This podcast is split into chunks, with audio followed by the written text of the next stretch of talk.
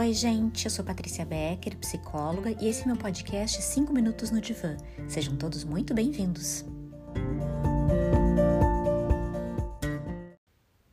Oi, gente, tudo bem com vocês?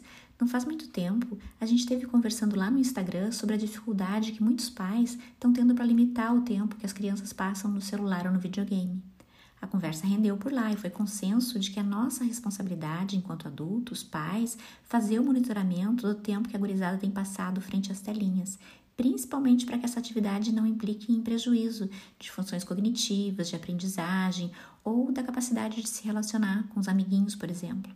É responsabilidade dos adultos, então, gerenciar o uso do celular pelas crianças. Mas quem é que vai ajudar os adultos a administrarem o tempo que a gente passa conectado? Se tu tens te incomodado com as horas que está passando no celular e tá difícil mudar esse hábito assim de forma espontânea, esse áudio pode te ajudar, porque vou te dar algumas dicas que eu mesmo tenho experimentado para controlar melhor o tempo de exposição no celular. Mas não pensa que isso é tarefa das mais simples, ela tem exigido muito autocontrole e foco. Ficar menos tempo nas redes sociais tem sido um desafio, principalmente depois da pandemia, porque lá as possibilidades de interação ficaram mais limitadas, né, por causa do distanciamento, e a gente acabou incrementando esse hábito de ficar grudado no celular pela facilidade, por comodismo, por falta de opção mesmo.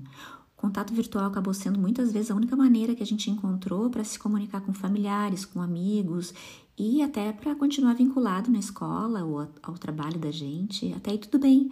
O problema tem sido o mau uso do celular, ou se não a linguagem técnica a gente pode dizer abuso, por nós adultos.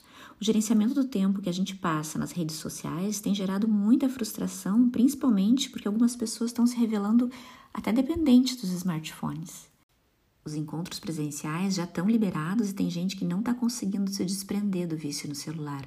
E vamos combinar, né? Que ninguém quer ser viciado em nada. Eu adoro tecnologia acredito que as inovações têm surgido para facilitar a nossa vida. Eu mesmo uso meu celular como ferramenta de trabalho, para me divertir, até para ligar de vez em quando. Ah, e para recusar ligações do 011 também, né? Porque ninguém está livre disso. Como toda situação, existe um lado bom e um lado não tão bom, e a questão é encontrar um equilíbrio em tudo isso, porque é muito fácil viciar no celular, ele tem se transformado para muitos numa extensão do braço. A primeira coisa que a gente lembra de pegar na hora de sair, e se não tem uma tomada por perto, já começa a ficar nervoso. Eu fico pensando quando é que o smartphone deixou de ser um acessório para se tornar um item indispensável na nossa vida. Uma das preocupações do uso excessivo é o isolamento que ele promove. Se conectar pelas redes sociais não é a mesma coisa que estar tá na presença de um outro. Ele não tem toque, ele não tem proximidade. E se alguém do teu lado está se queixando de que tu está ficando muito tempo no celular, é porque ele está se sentindo abandonado, de lado, esquecido. O celular acaba criando a falsa ideia de intimidade, um mundo ideal onde não existe celulite ou dificuldade. O excesso de comparação também tem contribuído para a diminuição da autoestima. O fato de todo mundo escolher a melhor pose, o melhor ângulo da vida para postar, acaba parecendo que todo mundo tem mais graça e a vida de todos tem mais graça, menos a nossa. A vida sem filtro é dura às vezes. E nesse excesso de comparação acaba surgindo um desejo de ser e ter o que o outro tem, e o telefone, o smartphone acabou se configurando num instrumento de manipulação das massas, assim como foi a televisão em tempos passados. É só pensar num grande número de opções que a gente tem a um a venda, né, é um pix da gente. Tão fácil gastar com essas facilidades todas. Mas essa é uma realidade nova, eu não vou criticar, porque a gente sempre viveu numa sociedade capitalista e haja autocontrole para equilibrar tudo isso dentro da gente. Até bem pouco tempo atrás, a gente desejava a roupa que um ator de novela usava. Hoje, os influencers acabam definindo o que vai para as listas de desejo. E quanto mais a gente fica conectado, mais chance tem de perder o contato com a vida real e querendo se inspirar na vida dessas pessoas. Tá, mas eu falei que eu ia dar dicas para vocês, então vamos às dicas, porque já estou experimentando também para poder ficar um pouco mais distante do celular. Uma coisa que me ajudou bastante foi desligar as notificações dos aplicativos. Nada apita no meu celular e eu só olho se eu tenho WhatsApp, mensagem quando eu abro a tela. Se alguém precisar muito conversar, já está avisado que tem que telefonar. As urgências, por exemplo, as pessoas resolvem por ligação. O resto pode esperar um pouco. A gente também tem que impor limites nas pessoas. Ninguém está disponível 24 horas por dia no celular. Outra dica é não levar o celular para a cama. Também é fundamental isso, porque a gente ficar navegando antes de dormir causa agitação e pode prejudicar a qualidade do nosso sono. As últimas coisas que a gente vê no celular ou assiste na TV costumam povoar os nossos sonhos e a gente pode até falar sobre o sono em um outro episódio, mas, eu, mas procura levar para a cama um bom livro, uma xícara de chá ou um bom parceiro. Essas três coisas melhoram bastante a qualidade do nosso sono. Não olhar o celular assim que acordar também é fundamental.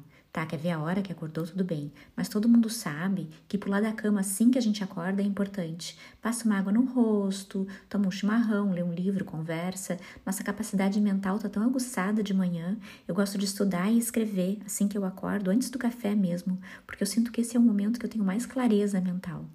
Mas eu confesso que eu aprendi tudo isso a duras penas, porque eu acordava e ficava uma hora com preguiçinha na cama, mexendo no telefone, e depois me arrastava a manhã toda. Limitar o número de pessoas que tu segue também é interessante. Muito tem se comentado sobre o unfollow terapêutico, que nada mais é do que deixar de seguir aquelas pessoas que postam coisas sem sentido ou que te fazem mal. Para quê, né? Se a gente vai limitar o número de pessoas que tu segues, aquelas que produzem conteúdo de qualidade ou coisas que te divertem, o algoritmo vai entender e te direcionar a coisas mais produtivas e do teu interesse. Assim como a gente seleciona as melhores coisas que vai pôr na mesa, por exemplo, nosso cérebro também merece né, ser abastecido com artigos de qualidade, concorda? Apagar aqueles aplicativos que a gente não usa também é legal, porque além de liberar a memória do celular, menos estímulos a gente vai ter, porque é inevitável, né? Que se a gente lê as notificações que aparecem na tela, muitas vezes acaba abrindo o app sem necessidade alguma, só porque lembrou e acaba se distraindo e perdendo tempo ali. Uma das coisas que joga a gente para dentro do celular é o tédio e a preguiçinha. É uma opção muito fácil que está ao alcance da mão. Então, se tu tem um tempo livre, programa algo, de repente um exercício ao ar livre, para ficar longe mesmo do aparelho, ou no máximo ouvir uma música ou um podcast enquanto caminha na rua. O exercício é super importante, a gente já sabe, né? Mas ele tem a capacidade de atrair a nossa atenção para o mundo real, fazer a gente se conectar com o nosso físico, com o nosso corpo. E se desconectar do virtual é muito importante. A gente ficou tão preso nesses últimos tempos. Bora lá aproveitar para sair ao ar livre, respirar um pouco, se não tiver muita gente, respirar sem máscara. Enquanto eu pensava nessas dicas para vocês, eu perguntei para minha filha Carol e para as minhas colegas de academia o que, que elas estavam fazendo para se manter afastadas do celular e elas me disseram que o que tem ajudado é deixar o fone longe delas enquanto se está numa atividade importante.